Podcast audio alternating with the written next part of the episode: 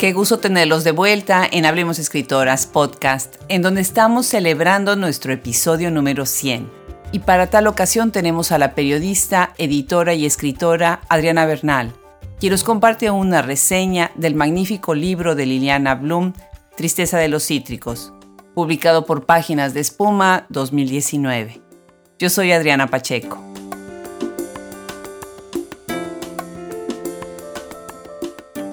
Si alguien te dice la verdad a la primera, es porque no tiene miedo, porque sabe que la única persona que tendría que estar aterrada eres tú.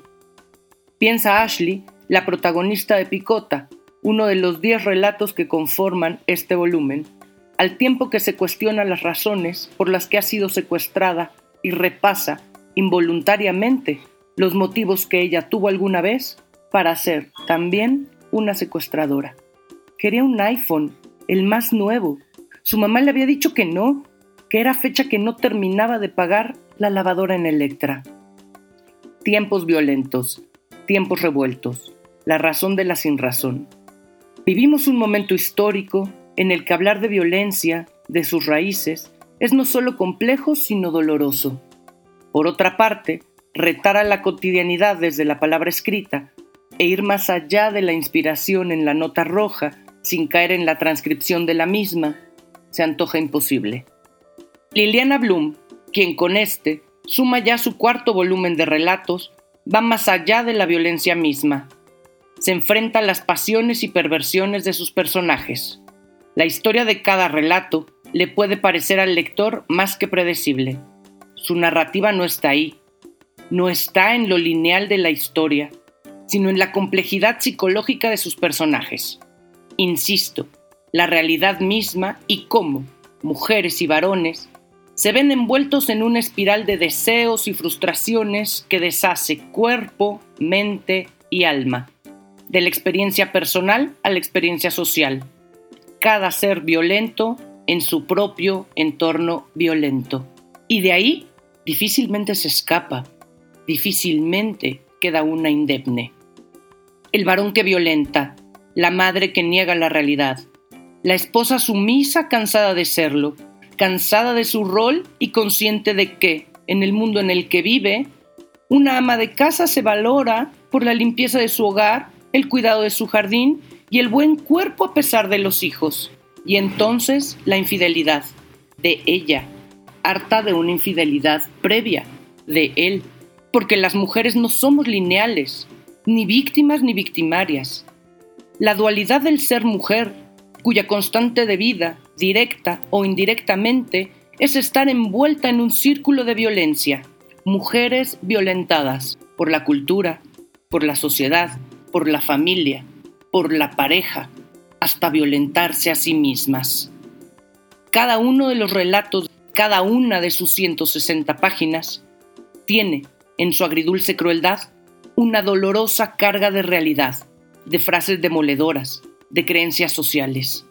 Cada relato, protagonizado directa o indirectamente por una mujer, siempre receptáculo de las violencias más ostensibles, caen en el lector como dagas, golpean pero no aniquilan, quebrantan pero no atormentan. Cada una de estas historias son entrópicas y conscientes de que son irreversibles, sea por causa o condición es en el correlato, las más de las veces tácito, en donde habrá que construirse la alteridad. El lector deviene así en un tercero testigo corresponsable que puede y debe dar testimonio. ¿Se transforma entonces el lector en percutor o en apólogo? Lectoras, lectores, asumimos ante cada relato de Liliana un compromiso ver la realidad de cada una de sus protagonistas y mirarnos frente al espejo, analizar cada una de las situaciones y contraponerlas con la realidad en la que estamos inmersas. Somos nietas, hijas, madres, seremos abuelas. Y ahí, en esa literatura que hagamos de nosotras mismas, es donde construiremos la narrativa que hemos de transmitirle a nuestra prole. A pesar del realismo, del insoportable realismo de cada una de las historias, la Bloom, como la llamamos cariñosamente, encuentra ese giro brutal en el que discursan el monólogo interior y la ficción hasta llevarnos, por ejemplo, al punto climático en que un padre está a punto de convertirse en el agresor sexual de su hija adolescente, no sin antes decirle, perdóname Ana. El narrador omnisciente interviene de inmediato. Cuando alguien le otorga el perdón a otra persona, por lo que sea, se produce una cierta vergüenza en quien lo ha pedido primero, porque se asume en falta. Ella no quiere que papá se avergüence de nada. Entonces, la rabia, la impotencia, la realidad del personaje de Ana, de nosotras las mujeres, de nuestras niñas. Editorial Páginas de Espuma, editorial independiente española fundada en 1999, lo ha hecho una vez más. Ha editado una voz imprescindible para las letras hispanohablantes, reconociendo no solo la pluma de la autora duranguense, sino la responsabilidad que las editoriales llevan consigo al visibilizar narrativas vitales para dar cuenta de los tiempos que vivimos. Nuestro tiempo, el tiempo de la autora, el tiempo de sus personajes, ese que mañana podremos explicarnos, ¿o no? Los cuentos de hadas, la nota roja y las leyendas urbanas son nuestro imaginario colectivo.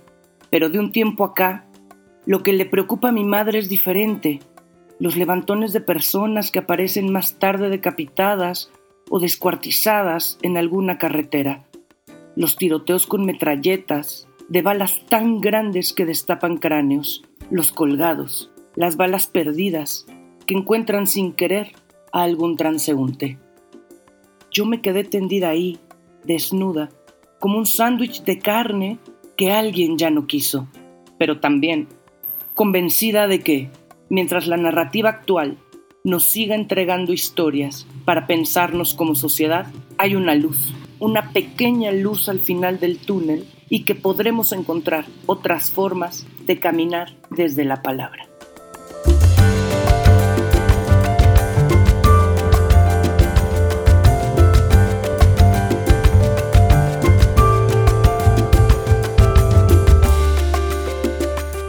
Muchas gracias al equipo que hace posible Hablemos Escritoras.